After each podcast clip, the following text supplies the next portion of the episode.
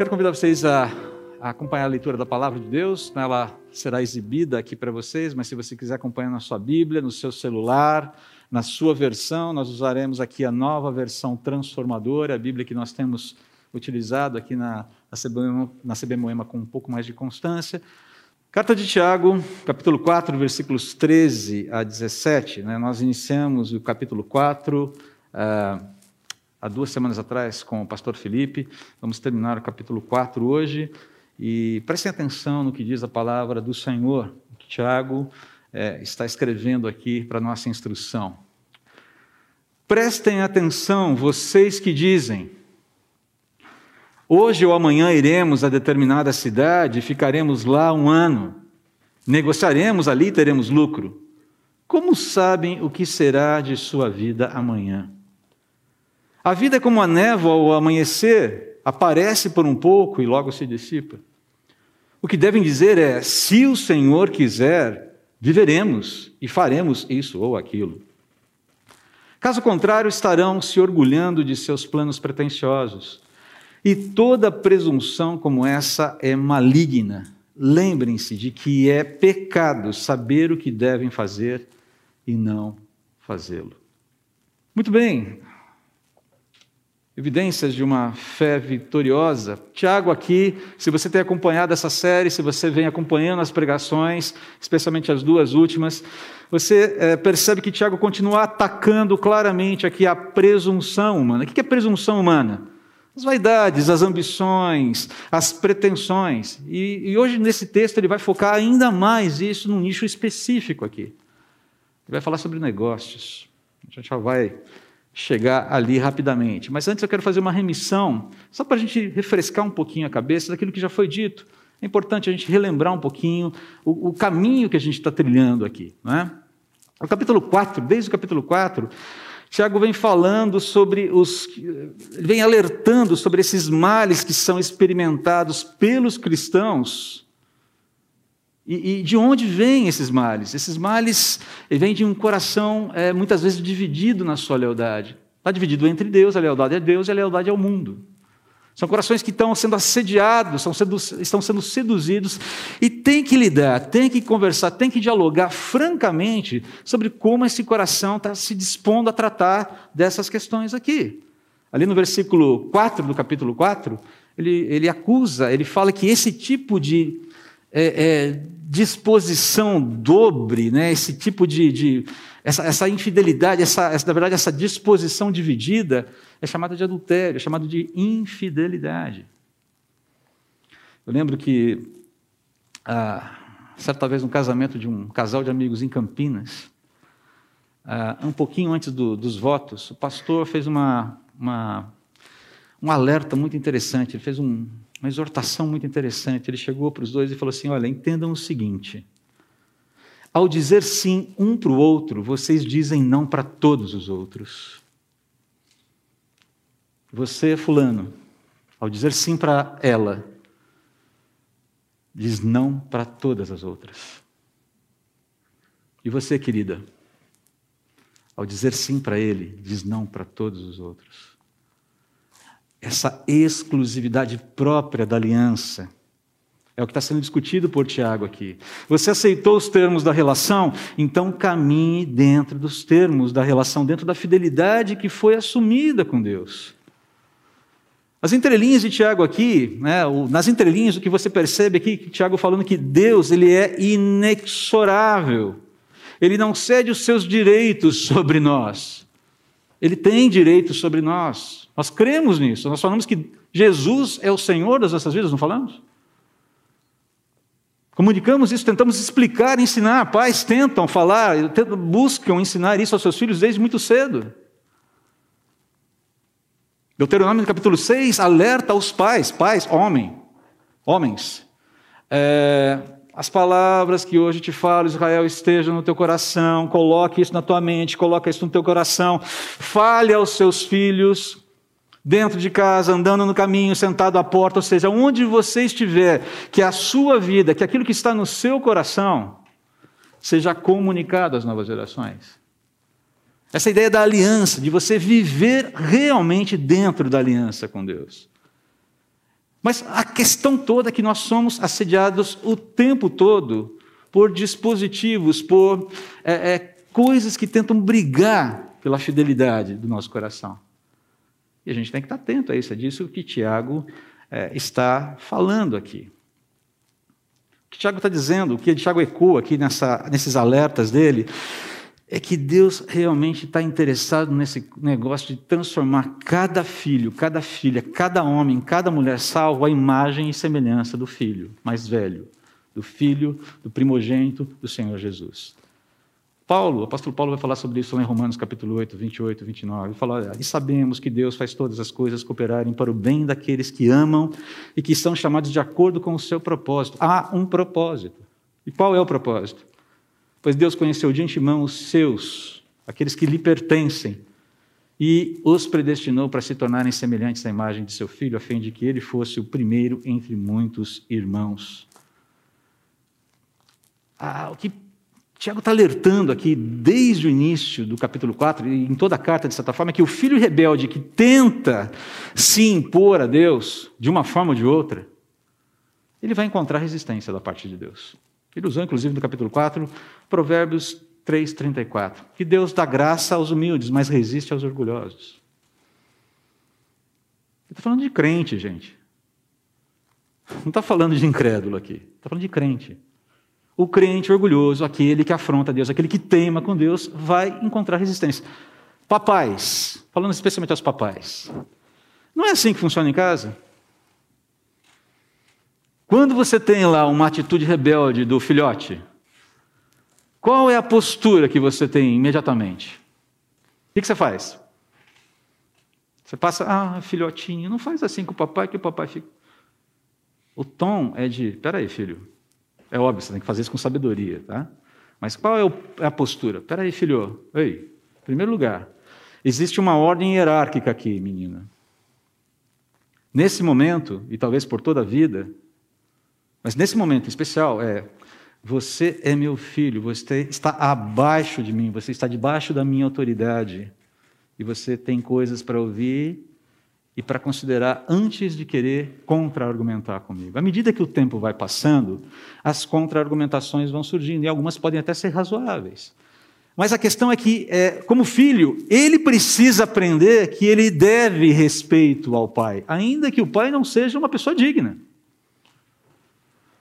Simplesmente porque é o seu progenitor. A palavra de Deus nos ensina isso. Então, perceba, o que, o que Tiago está falando aqui, olha, Deus não cede os seus direitos para ninguém. Ele não reparte o seu espaço no coração, no nosso coração, com ninguém. Ele não faz concessões para ninguém. E aí alguém pode falar, nossa, mas como Deus é egoísta. Não, ele não é egoísta, ele é Deus. E isso faz toda a diferença. Parodiando aqui C.S. Lewis, Crônicas de Nárnia, a gente precisa lembrar, queridos, que Deus é sim um Deus amoroso, Ele é sim um Deus terno, Ele é sim um Deus querido, mas Ele não é um ser domesticável e nem domesticador. Não adianta eu querer domesticar Deus, não vai funcionar. Sabe aquelas táticas que os filhos usam para tentar dobrar os pais? Para fazerem a sua vontade? Especialmente aquela história de você jogar né, o seu, a, sua, a sua tentativa de conseguir o que você quer em duas frentes diferentes. Né? Eu vou jogar para meu pai e vou jogar para minha mãe. Vamos ver que bicho vai dar aqui. Ô, filhos, fazemos isso ou não? Eu já fiz muito isso. A minha felicidade é que meu pai e minha mãe eram assim, ó. E eu chegava para meu pai, pai, então, eu estava querendo, falei assim, ah, você já perguntou alguma coisa para sua mãe sobre isso, André? E quando ele falava André, eu falei, Ih! quando fala o nome completo, o nome inteiro, sabe que a coisa está esquisita. Minha mãe me chamava de André, meu pai me chamava de André, a casa estava caindo. Porque normalmente era Dezinho, Dé, aquela coisa. Nome de família, né? Todo mundo tem. Chamou de André, hum, falei, ok, preciso saída pela direita, ou saída pela esquerda, como diria o leão da montanha. Os mais velhos sabem do que eu estou falando aqui. Ah, Deus não entra nesses jogos. É isso que Tiago está falando aqui. Muito bem, pano de fundo colocado. No texto de hoje, Tiago vai atacar outra área onde a presunção humana é comum, é recorrente, é perigosa e que carece muito da atenção, especialmente dos cristãos. Qual seja ela? Negócios. Negócios. A fé vitoriosa vê os negócios como uma responsabilidade espiritual a gente vive uma realidade onde nós tentamos, nós normalmente nós aprendemos de uma forma muito equivocada, e isso é uma tendência cultural que a gente precisa tentar erradicar da nossa realidade, da nossa vida cristã, de que existe o sagrado e existe o secular, né? Eu ouço música sagrada, eu ouço, eu ouço música secular. Eu faço coisas sagradas, eu faço é, faço coisas seculares. E o cinema é uma coisa secular, e a reunião de jovens é uma coisa sagrada. E a igreja no domingo é uma coisa sagrada. E o jogo do meu time preferido é uma coisa secular. Uma vez que a gente vive no mundo de Deus, provido pela graça de Deus, não existe essa diferença. Não existe. Tudo é feito diante de Deus. Essa é a ideia aqui. E negócios não foge à regra. Nossos negócios, sejam eles quais forem. Então a ideia aqui, né, o que o Tiago está fazendo, ele está fazendo um alerta muito objetivo, muito claro. Planeje organize os seus negócios submisso a Deus, sempre alerta à soberba do coração, porque a gente lida com soberba, a gente lida com vaidade o tempo todo. Todos nós, em maior ou menor grau. E isso pode oscilar ao longo da vida. Essa é a ideia aqui. Então ele começa falando o seguinte: vamos lá.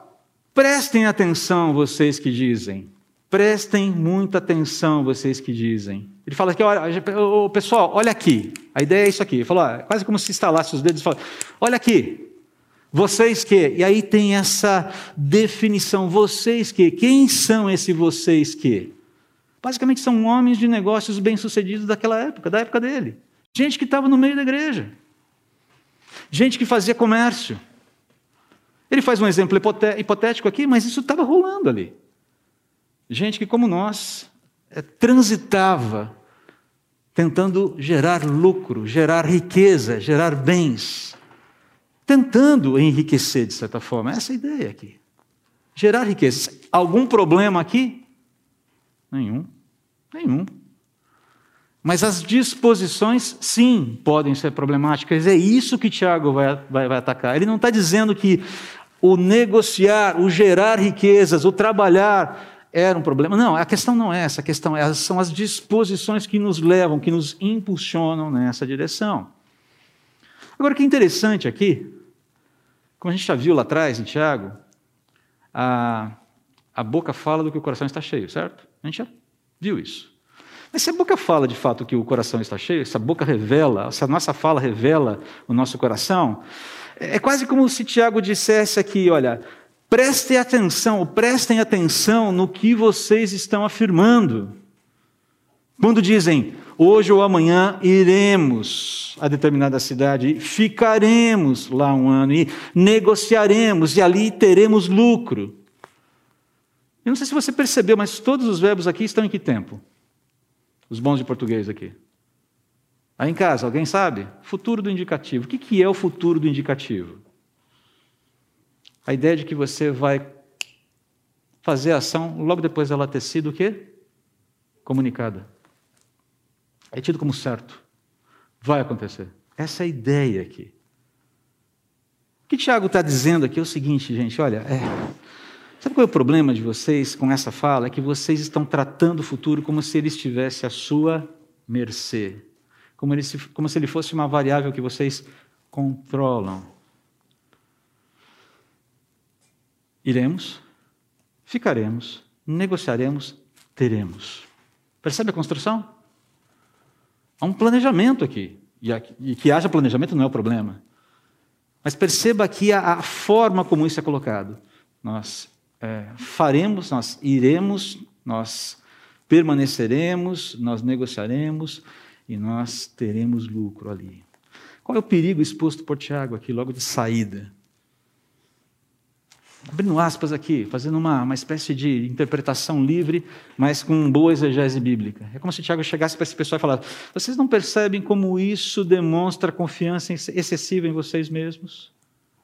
Uma coisa é você ser confiante, outra coisa é você se achar o último biscoito do pacote. São coisas bem diferentes. Ser confiante não é um problema.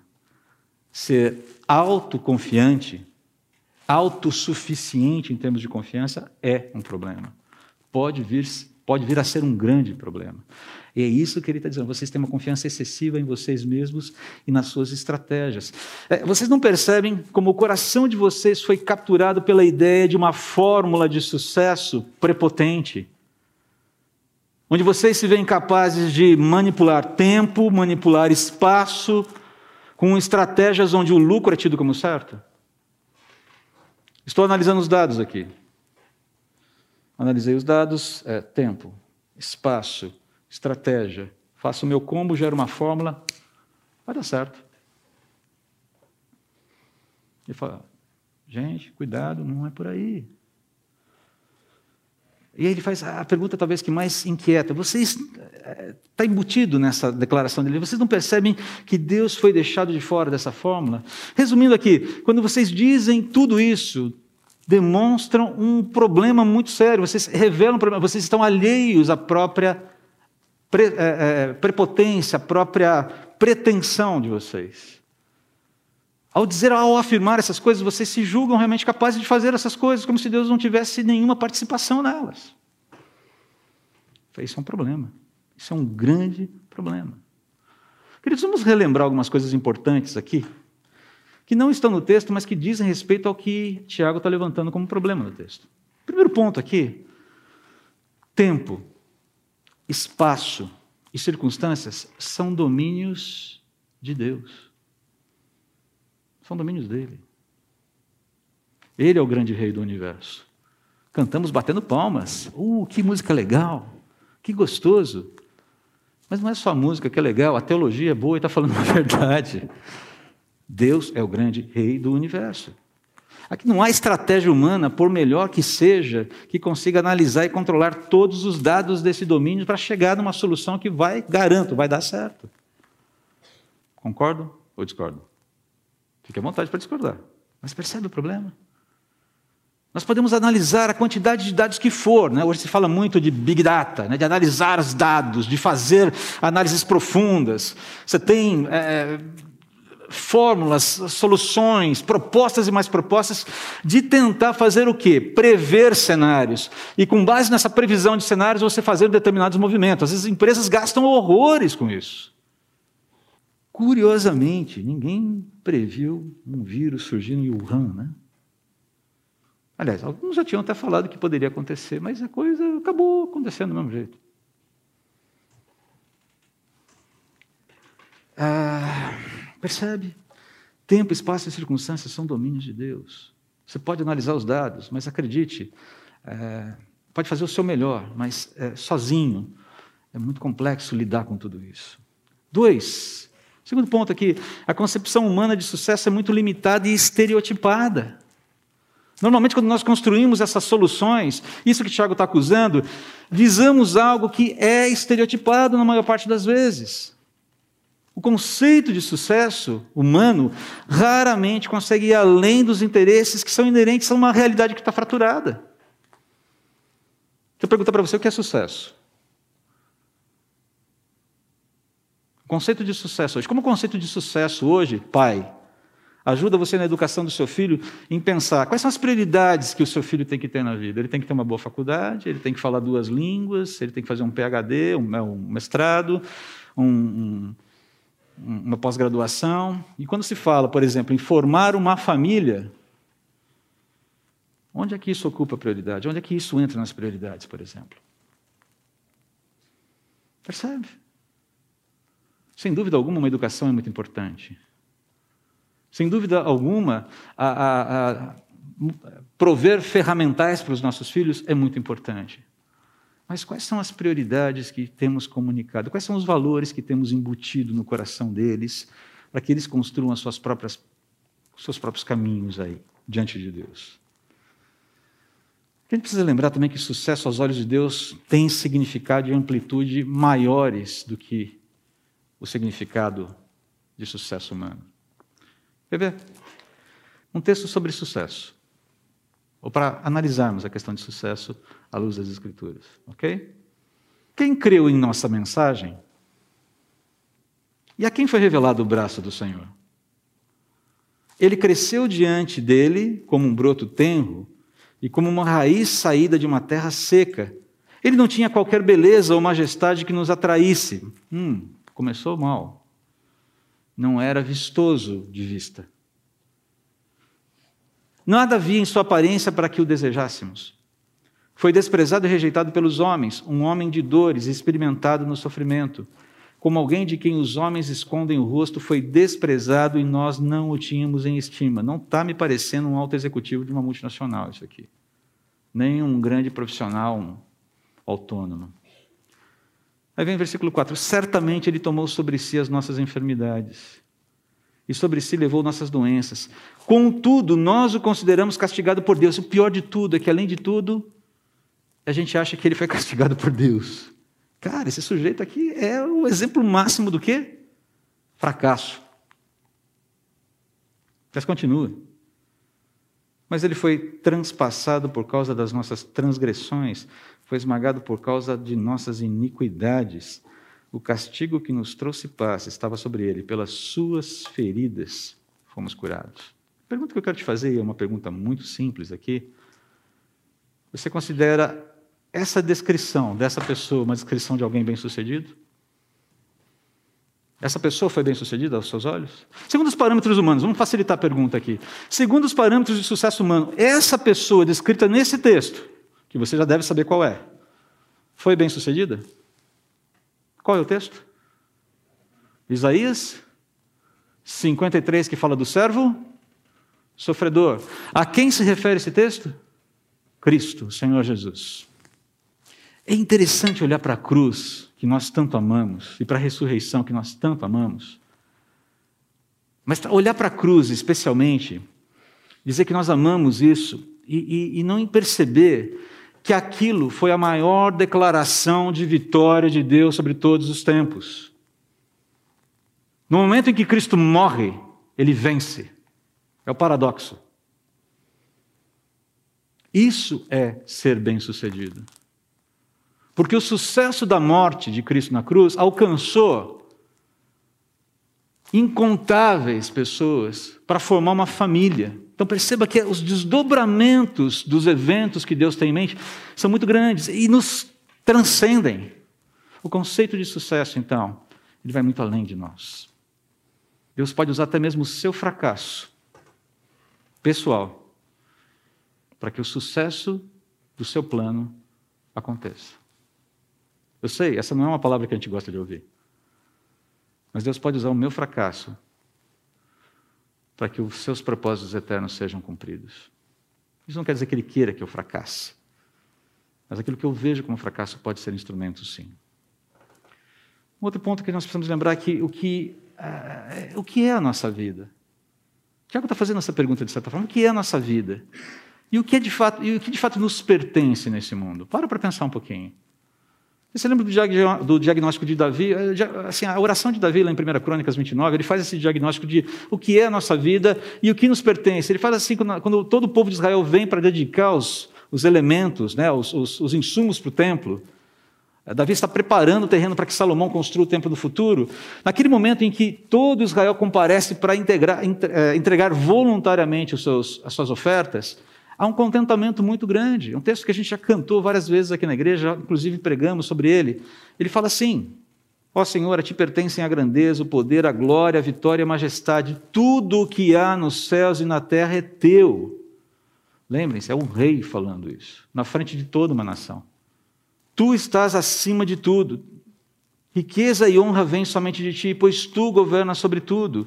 Poder e força estão em tuas mãos e cabe a ti exaltar e dar força. E ele continua um pouquinho mais para frente aqui. Mas quem sou eu? Olha só, essa pergunta de um rei diante de toda a sua nação, de todos os seus súditos. Quem sou eu? E quem é o meu povo? Uma pergunta impopular para se fazer diante de uma nação, né? Quem é o meu povo? Para que pudéssemos te dar alguma coisa. Tudo que temos vem de ti e demos apenas o que em primeiro, o que primeiro de ti recebemos. Somos estrangeiros e peregrinos na terra. Como nossos antepassados antes de nós, nossos dias na terra são como uma sombra, passam rápido sem deixar vestígio. Ó Senhor nosso Deus, até mesmo esses materiais que juntamos para construir um templo em honra ao teu nome santo vem de ti. Tudo pertence a ti. Tudo pertence a ti. Eu sei, meu Deus, que examinas nosso coração e te, e te regozijas quando nele encontras integridade. Somos como sombra, peregrinos. E, e, precisamos entender que a organização dos nossos ofertas, das nossas prioridades, dos nossos planos e planejamentos precisam refletir essa proporção do tempo aqui na terra e o tempo vivido na eternidade. Essa é a ideia aqui. Pergunta talvez, refletindo um pouquinho, uma, uma fala no final do culto de duas semanas atrás, lá no, no Buffet Colonial, né? Os nossos maiores esforços nessa vida hoje têm obedecido o critério de colocarmos as primeiras coisas em primeiro lugar, e aí teremos as segundas? Ou temos colocado as segundas coisas em primeiro lugar? Deus quer nos dar segundas coisas. Mas, como a gente disse lá atrás, nunca ao custo das primeiras. Nunca. Deus é um Deus bondoso, cuidadoso, provedor. Você sabe disso, eu sei disso. Mas vamos em frente aqui. Deixa eu passar para vocês. É interessante aqui, só para falar um pouquinho, a gente entra nessa questão do dinheiro. Eu recebi essa, essa charge. Opa, volta. Do, de um amigo essa semana, achei muito interessante. Na verdade, eu falei: olha, isso aqui é a síntese de Eclesiastes. Primeiro quadrinho você tem lá vida, né? A pessoa correndo atrás do dinheiro. No quadrinho de baixo você tem vida, né? a pessoa um pouco mais velha, já com um pouco de dinheiro na mão, correndo atrás do dinheiro. E no terceiro você tem vida, fim, a pessoa velha com um monte de dinheiro na mão e dizer: Ok, o que, que eu faço com isso aqui agora? É a representação gráfica do livro de Eclesiastes, escrito por Salomão. E aí, mencionando Salomão aqui, e essa percepção que ele teve mais ali perto do final da vida, quando ele vê, ele faz uma análise de toda a sua trajetória, ele fala: olha, falando especificamente sobre o dinheiro, né? não fala só sobre isso, mas falando especificamente sobre o dinheiro. Quem ama o dinheiro nunca terá o suficiente, quem ama a riqueza nunca se satisfará com o que ganha. Não faz sentido viver desse modo. E você está falando de uma pessoa que ganhava aqui, arrematava aqui, amealhava por ano, só de ouro, só ouro, cerca de 6 bilhões de reais. Por ano. Salomão recebia isso de impostos. A cotação do dólar de, do, do ouro de hoje, ok? 296 alguma coisa o grama. 6 bilhões de reais, senhores, para viver há 3 mil anos atrás. Imagina a grana que esse sujeito tinha. E ele está falando isso. Não faz sentido viver desse modo. Eu testei já, eu vi, não funciona. Não é à toa que o começo de Eclesiastes é uma declaração das mais bombásticas, talvez, dentro da Bíblia. Vaidade das vaidades, diz o pregador, o mestre, o professor. Vaidade das vaidades, tudo é vaidade. Essa palavra utilizada para vaidade aqui, ela tem vários sentidos e todos eles são complementares. A palavra aqui é rabel. Significa vapor, olha que interessante, suspiro, exalação, vão, não vão de. Né, aquilo que é vão, aquilo que não tem utilidade, vazio, sem sentido quando é percebido apenas em si mesmo. A ideia de névoa, sombra, inutilidade. Não é à toa que em algumas versões a palavra está falando nulidade das nulidades. Ele fala, cara, quando ele começa assim, você fala, meu pai do céu, onde vai chegar esse livro? E depois de toda essa análise que ele faz, dizendo que a vida vivida debaixo do sol, que não contempla Deus, que não considera Deus, que não coloca Deus dentro da equação, não fecha, ele fecha o livro dessa forma. Aqui termina o meu relato. Ele deu testemunho dele. Ele diz: Esta é a minha conclusão. Tema a Deus e obedeça a seus mandamentos, pois esse é o dever de todos. Em algumas traduções, traduções diz, porque disso depende a sua vida, depende a sua existência. Deus nos julgará por todos os nossos atos, incluindo o que fazemos em segredo, seja o bem, seja o mal. A gente está falando de alguém que testou e disse: não funciona. Cuidado, não caia nessa armadilha. Se você vive uma vida em que essas coisas têm um valor por si mesmas, elas vão, de alguma forma, é, frustrar você. Não caia nessa armadilha. Não está falando para não planejar, não está falando para não empreender, está dizendo não faça isso por isso apenas. Essa é a grande dica de Salomão aqui em Eclesiastes. É um livro muito bom para você ler, inclusive com seus filhos. Ele lida com questões muito presentes na nossa realidade, especialmente nos dias de hoje aqui. John Wesley, ele falou certa vez: o dinheiro é um servo maravilhoso, um mestre terrível e um Deus abominável. A pergunta que eu faço para você nesse momento é: o que o dinheiro tem sido na sua vida? Um servo, um mestre ou um Deus? E deixa eu falar mais uma coisa: todos nós aqui, todos, tendemos a olhar para o dinheiro como um mestre e eventualmente como um Deus. Somos tentados nessa direção. É interessante, as Escrituras falam, o Senhor Jesus fala, né? O dinheiro é o concorrente mais frequente é, ao trono do nosso coração no lugar de Deus. Ele concorre com Deus, ele é quem mais concorre pelo trono do nosso coração com Deus. Jesus denunciou essa realidade ali no Sermão do Monte, capítulo 4 de Mateus, e, e uma fé que não vê os negócios como uma responsabilidade espiritual vai colher como sucesso, entre aspas, muito provavelmente um mestre terrível e um Deus abominável. Nós precisamos ficar atentos a isso, queridos. Precisamos ficar atentos. A nossa realidade hoje, ela, ela, ela, ela nos empurra para isso. A gente precisa entender que o nosso coração não está blindado contra esse perigo. É isso que o Tiago está falando aqui. Prestem atenção. Abandonem essa alienação. Ou seja, não, não, não, não, presumam que uh, isso não pode acontecer com vocês. Fiquem atentos a esse mecanismo que assedia o coração. Mas como a gente pode fazer isso? Bom, ele continua de uma forma muito simples, né? Versículo 15, ele fala: o que devem dizer é se o Senhor quiser.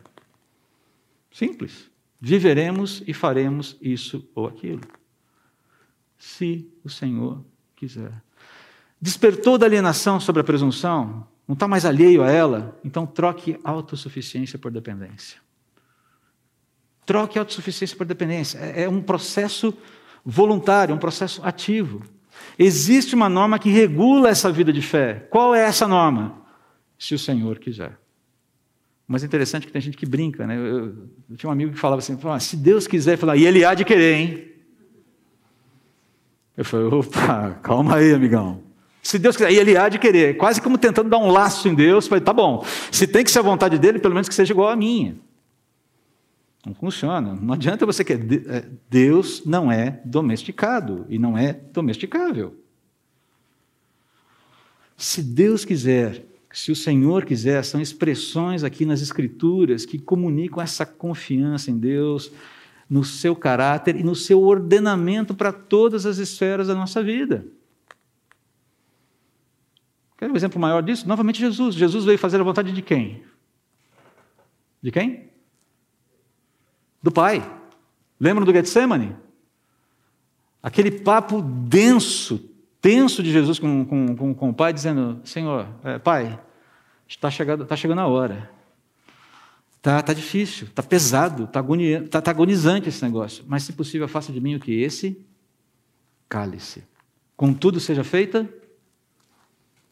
Jesus pede, queridos, para ser liberto da morte. Ele sabe que o enfrentamento daquela situação é terrível, não só fisicamente, emocionalmente. Contudo, seja feita a tua vontade. E Jesus fala que os discípulos devem fazer o mesmo, devem seguir a vontade do Pai. E isso inclui discípulos, todos os discípulos de todas as épocas, todas as épocas. Isso inclui, inclusive, os negócios dos discípulos. Essa é a ideia aqui. Agora, note uma coisa, né? a primeira vontade de Deus aqui, mencionada por Tiago, refere-se ao quê? Se Deus quiser, primeira coisa é o quê? Nós viveremos. Diz respeito à manutenção ou não da nossa vida. Já não cai na prática, nós vamos viajar, nós vamos negociar, nós vamos. Não. Diz respeito à manutenção da vida. Se Ele quiser, nós viveremos. Nós precisamos estar vivos para fazer qualquer coisa. A vida é o dom de Deus que eu não domino. Esse é um insumo, esse é um asset, é um recurso que eu não controlo. Nós estamos vivos no mundo de Deus nesse momento porque Ele quer. Para para pensar um pouquinho, respira fundo agora. Com a máscara eu sei que é difícil, mas respira fundo, dá uma boa inalada, respire. Enche o pulmão de ar. Aí de repente você dá uma acordada aí, dá uma despertada, né? Respirou fundo. Encheu o pulmão de ar. Fazer uma segunda. Sentiu o ar entrar? Fez bem? Deu até uma tonteirinha na cabeça agora, de tão fundo que você, que você respirou? Legal. Quanto tempo você consegue passar sem respirar? Hein? Já fez esse teste? Pessoal mais jovem aí que gosta de fazer competições aí e tal. É, eu fico mais tempo sem respirar do que você. Quanto tempo você consegue ficar sem respirar? Já tentou? Já testou? Você tem ideia de qual é o recorde de permanência debaixo d'água? É, a apneia estática, né? sem mergulhar. Você tem ideia de qual é o recorde? 24 minutos. É, é assustador, não é? Ok, a pessoa entra na piscina, respira oxigênio puro, tup, fica. 24 minutos assim, só com a cabeça dentro d'água. Quer dizer, o corpo com a cabeça mergulhada. 24 minutos. Pensa, imagina Deus chegando para a gente fazendo assim: vamos fazer o seguinte, a gente precisa fazer uma, um remanejamento na estrutura da criação, e eu vou te dar uma inalada a cada 20 minutos, tudo bem? Prenda a respiração, você vai ter que aprender a viver com umas baleias agora. Vai lá para a superfície, enche os pulmões de ar, vai para o fundo e, meu amigo, segura as pontas, porque a próxima, liga o cronômetro e a próxima respirada é daqui a 20 minutos. O maior insumo, o insumo mais essencial à nossa vida, nos é dado de graça nesse momento, sem que a gente controle. Provisão de Deus está aqui. A gente não consegue nem pegar. Ele está aqui. É o insumo mais essencial à vida. Ele é fornecido gratuitamente todo santo dia, sem faltar, sem falhar, sem que a gente pague um mísero centavo por esse insumo a Deus, sem que negociemos por ele, a não ser em caso em que você precise de oxigênio puro no hospital, essa história, a gente já sabe como funciona, aquela coisa toda, mas não é esse o caso aqui. E a gente não tem controle algum sobre esse negócio. Nenhum controle. Se você já ouviu falar de fine tuning, ou quer saber mais sobre isso, vai dar uma pesquisada. O que é a sintonia fina do universo? Que muita gente faz questão de achar que é uma bobagem. E, na verdade, é uma beleza, é algo de, de beleza estonteante, de respeito a, a essa precisão é, é, estonteante das constantes físicas que permitem que haja vida no universo. Vai dar uma olhada como é que funciona isso. Dá uma pesquisada, dá uma bugada depois, hoje tarde lá em casa. O que é fine tuning? Sintonia fina do universo. E você vai perceber como isso é, é, é um testemunho impressionante da existência de uma mente criadora no universo. Embora muita gente fale que não. É interessante que a gente está aqui, a gente está vivo, a gente está respirando, simplesmente porque Deus quer. Vivemos porque Deus quer. Esse é o ponto. Se Deus quiser, viveremos. Sim, é o primeiro ponto. É a partir daqui que tudo começa a acontecer. É pelo fato de nós estarmos vivos pela vontade de Deus que é, é, é possível fazer alguma coisa, fazer isso ou aquilo. E isso precisa permear nossa mente. Nós precisamos ser gratos pela vida que Ele nos dá, discernir os nossos dias, contar os nossos dias, como o salmista fala no Salmo 90, se eu não me engano, 90 ou 91. Me deu um branco aqui agora. Se podemos fazer isso ou aquilo é porque estamos vivos. Se estamos vivos é porque Deus quer. Então façamos isso ou aquilo, considerando o que Deus quer. Essa é a ideia aqui. E isso inclui nossos negócios. Para para pensar como seria revolucionário se todo, todos os nossos negócios, não importa o que você faz, fossem permeados constantemente com essa consciência. Qual é o conceito de sucesso aqui? O que eu quero alcançar com isso? Quem eu quero abençoar além de mim mesmo? Já imaginou a revolução que isso seria? A responsabilidade espiritual vai muito além da responsabilidade social, queridos. Eu tenho visto muitos cristãos se preocuparem com responsabilidade social através dos seus negócios. Vai muito além disso. Mas muito além. Como você tem planejado e conduzido os seus negócios? Não importa qual negócio seja. O seu negócio, seu trabalho, a sua empresa, a sua gestão como executivo, as suas contas, o seu planejamento familiar, como você tem planejado e conduzido os seus negócios. Deus tem sido consultado? Você tem falado com ele sobre isso? E mais, Deus tem sido ouvido e obedecido quando ele mostra o caminho?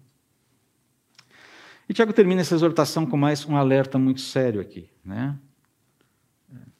Ele vai falar: olha, caso contrário, se vocês não fizerem isso, se vocês não mencionarem, se vocês não adotarem essa norma de vida, se Deus quiser, viveremos e faremos. Caso contrário, estarão se orgulhando de seus planos pretensiosos e toda presunção como essa é maligna. Lembre-se de que é pecado saber o que devem fazer e não fazê-lo. É uma palavra dura, né?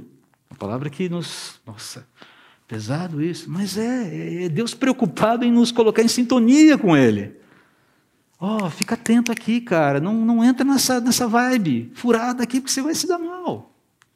Essa é ideia. Vamos, vamos dialogar sobre tudo isso. Vamos ajustar tudo, ainda que leve tempo. Essas mudanças não acontecem do dia para a noite, são disposições que a gente vai criando e vai alimentando e vai trabalhando ao longo do viver. Um dia de cada vez, mas elas precisam estar lá.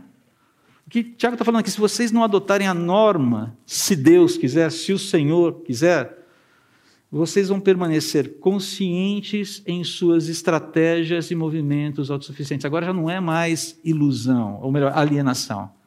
É decisão. É, eu sei, mas eu vou fazer do meu jeito. Ele fala, olha, ele usa uma palavra pesada aqui, né? Essa toda presunção assim é, é, é, maligna. Ele usa a palavra aqui, uma palavra, a palavra poneros significa criminosa, culpada, doentia e uma outra palavrinha muito, muito pesada, inútil. Ele fala, é inútil. Além de todo o mal que isso vai causar para vocês, é inútil. Vocês não vão conseguir os resultados reais que vocês tanto precisam.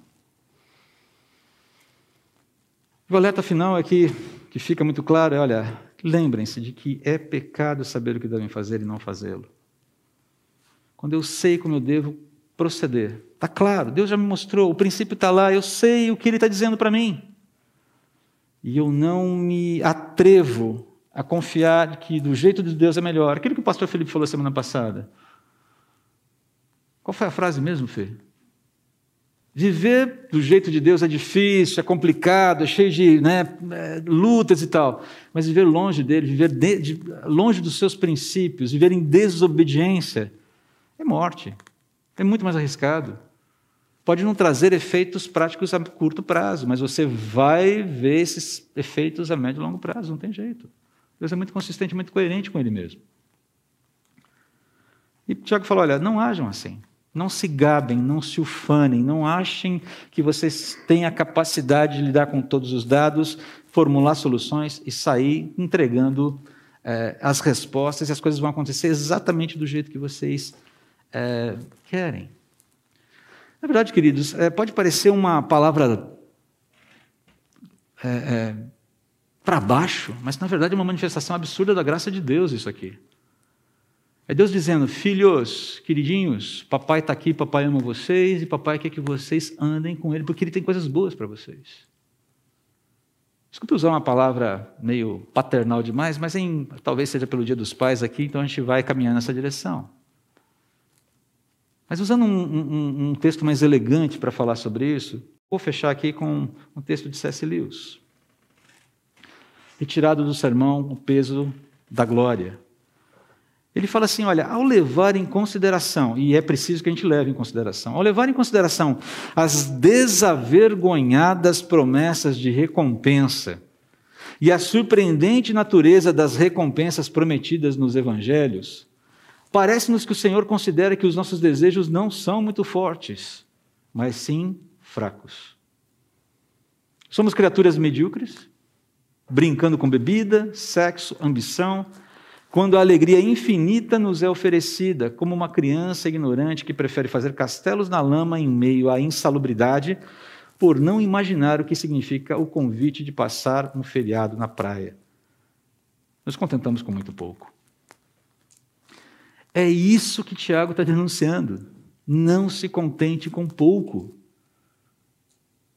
Quando você não vive debaixo da norma, se Deus quiser, você está buscando se contentar com pouco. Eu estou buscando me contentar com pouco e Deus nos quer, é, quer nos contentar com muito mais. Pode parecer paradoxal. Existe aquela ideia, muitas vezes subjacente. Né? Eu lembro quando eu era quando eu era adolescente, né, na cabeça de adolescente, às vezes passam umas coisas é, muito estranhas, né? Pelo menos na minha cabeça de adolescente. Não quero dizer que todos são assim. Mas eu lembro que quando eu vinha, bom, eu vou orar para Deus para achar a minha cara metade, né? Aquela história de começar a ficar interessado pelo sexo oposto e tal, você fala, puxa vida, né? Um dia, quem sabe, vou casar e tal. E toda vez que eu começava a orar, eu lembrava, eu, eu, eu via que eu tinha que orar por critérios que não eram os critérios que é, tinham prioridade no meu coração. Não, mas eu quero que ela tenha altura tal, eu quero que ela tenha cabelos da cor tal, eu quero que ela tenha o jeito tal, eu quero que ela. E Deus falou: Ô bonitão, não é essa a pauta.